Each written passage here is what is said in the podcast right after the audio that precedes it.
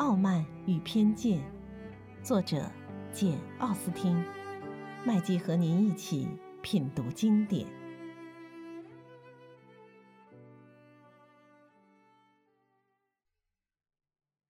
第九章。伊丽莎白那一晚上的大部分时间都是在姐姐房间里度过的。第二天一大早，宾内先生就派女佣来问候他们。过了一会儿，她的两个姐妹也打发了两个文雅的侍女来探寻。伊丽莎白感到欣慰的是，她总算可以告诉他们，病人已经略有好转了。不过，尽管如此，她还是要求主人家差人替她往朗伯恩送封信，想让母亲来看看 Jane，亲自判断一下她的病情。信立刻就送去了，信上说的事也很快就照办了。刚吃过早饭不久，贝尼的太太便带着两个小女儿赶到了尼斯菲尔德。假若贝内的太太发现 Jane 真有什么危险，那她真要伤心死了。但是，一看到女儿病得并不那么严重，她就有些得意了，反而希望女儿不要马上复原，因为一复原，她就得离开尼斯菲尔德。所以，当贝内的小姐提出要她带她回家去，贝内的太太听也不要听，况且那位差不多跟他同时赶到的医生也认为这不妥当。母亲陪着 Jane 坐了一会儿，宾类小姐便来请客人去吃饭，于是贝内的太太就带着三个女儿一起走进了早餐厅。宾类先生迎上前来说：“是希望贝内的太太发觉贝内的小姐的病并不像他想象中的那般严重。”贝内的太太回答道：“哦，我真没想到会这么严重，先生。他病得太厉害了，根本不能接他走。琼斯医生也说，千万不能把他接走。我们只能多叨扰你们几天了。”接走，宾雷先生叫道：“绝对不行！我相信我妹妹也绝不肯让他走的。”宾雷小姐冷淡而有礼貌地说。你放心好了，贝内特太太。贝内特小姐待在我们这儿，我们会尽心照顾她的。贝内特太太连声道谢。哦，要不是亏了好朋友们照顾，我真不知道这样会变成什么样。他病得太厉害了，遭了多大的罪呀！不过他最能忍耐了，他从来都是这样的。我一辈子都没见过像他这么温柔的性格。我常常跟另外几个女儿说，她们全都比不上 Jane。啊，宾雷先生，你这所房子真讨人喜欢呢。从那条鹅卵石路上望出去，景色也很迷人。在这个村庄，我从来没见过一个地方比得上内瑟菲尔的。虽然你的租期很短，希望你别急着搬走。宾雷先生说。我干什么事儿都是说干就干。要是我打定主意要离开尼斯菲尔的，我可能五分钟之内就搬走。不过眼下我算是在这住定了。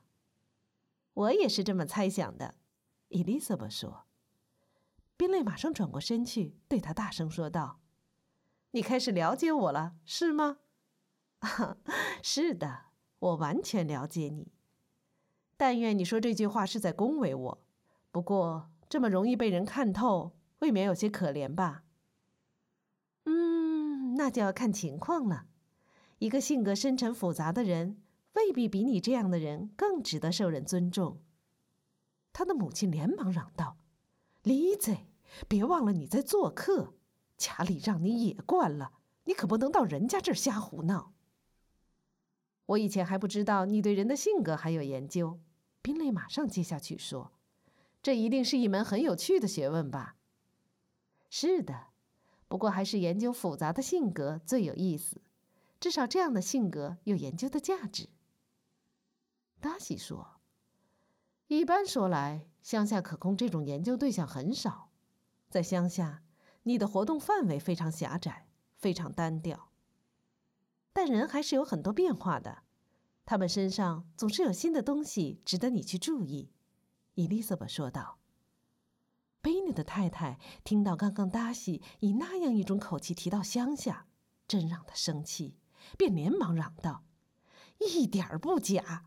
告诉你吧，那方面的事情，乡下和城里一样多。”大家都吃了一惊。达西望了望他，便悄悄走开了。贝内的太太自以为完全占了达西的上风，便乘胜追击。我觉得伦敦除了商店和公共场所以外，没有什么比乡下更优越的地方。乡下可舒服的多了，不是吗，宾雷先生？我到了乡下就不想离开乡下，到了城里就不愿离开城里。乡下和城里各有各的好处，我住哪儿都一样快活。宾雷回答说：“ 那是因为你的性情好。”可那位先生，贝内的太太说到这里，朝达西望了一眼，似乎觉得乡下一文不值。哎，真是的，妈妈，你搞错了。伊丽莎白这话一出口，她母亲就红了脸。你完全误解了达西先生的意思，他只不过说乡下碰不到像城里那样各色各样的人，这你可得承认是事实呀。当然喽，亲爱的，谁也没否认过。不过，要是说这个地方还碰不到多少人，我相信比这更大的地方也就没有几个了。我就知道，常跟我们一起吃饭的就有二十四户人家。要不是挨着伊丽莎白的面子，宾蕾真忍不住要笑出来了。而他妹妹可没有他那么体面，硬带着副神气活现的笑容望着达西。伊丽莎白想拿话转移一下她母亲的心思，便问她说：“自他离家以后，沙洛德·卢卡斯有没有到朗伯恩来过？”“来过，他是昨天跟他父亲一块来的。威廉爵士是个多么和蔼的人啊！宾雷先生，难道不是吗？完全是个上流社会的人，那么文雅又那么随和，遇到谁都要谈上几句。”我看呢，这才叫教养呢。那些自以为了不起、亲口难开的人，他们的想法真是大错而特错。沙洛特在我们家吃饭了吗？没有，他硬要回家去。我猜想家里等着他回去做肉饼。就我来说，宾雷先生，我总是雇些能干事的佣人。我的女儿就不是像他们那样教养大的。嗯，不过，一切还是要看个人自己。啊，告诉你吧，卢卡斯家的姑娘全是些好姑娘，呃，只可惜长得不漂亮。啊，倒不是我认为沙洛特很难看，她毕竟是我们特别要好的朋友。她看来是位很可爱的姑娘，宾蕾说。哦，是的，不过你得承认。她长得很一般，卢卡斯太太自己也常这么说，还羡慕我的 Jane 长得漂亮呢。我不喜欢吹嘘自己的孩子，不过说实话，Jane 这孩子比她好看的姑娘可真不多见。谁都这么说，我可不是偏心眼儿。还在他十五岁那年，在我城里那位兄弟卡丁的家里，有位先生就爱上了他。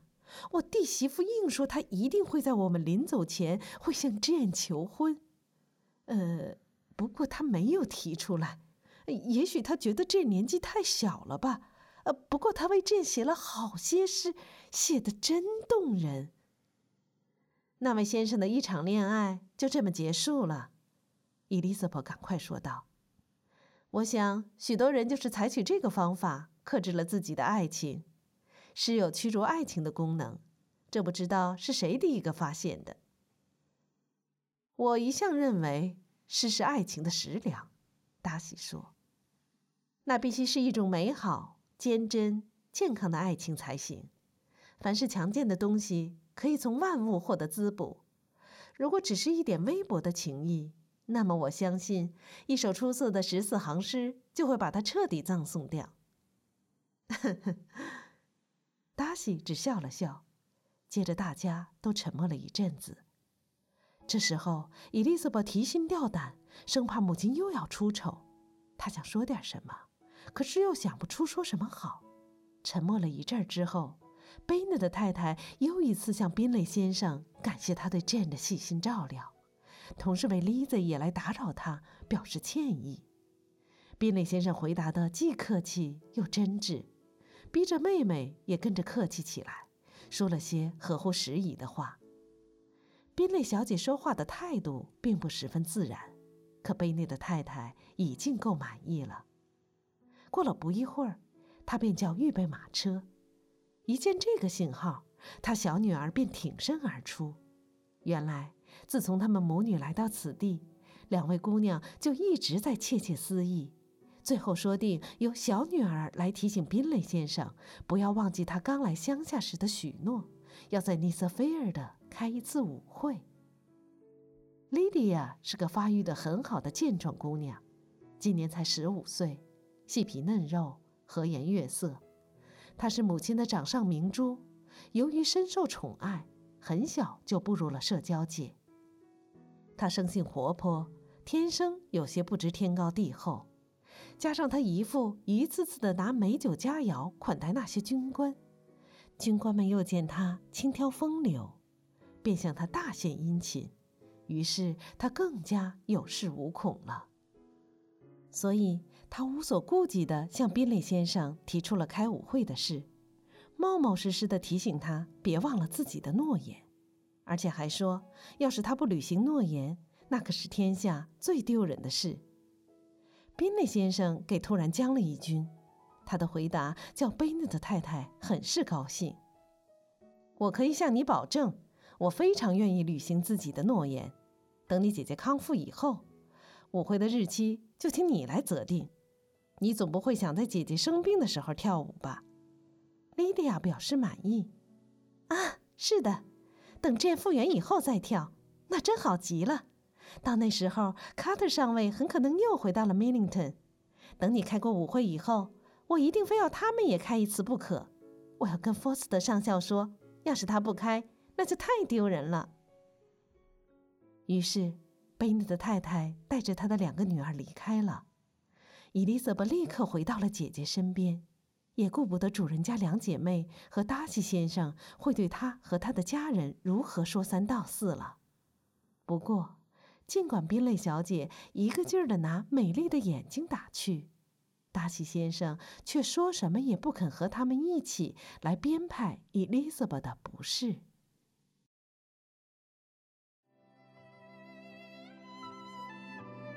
品读经典，体味人生，欢迎订阅收听。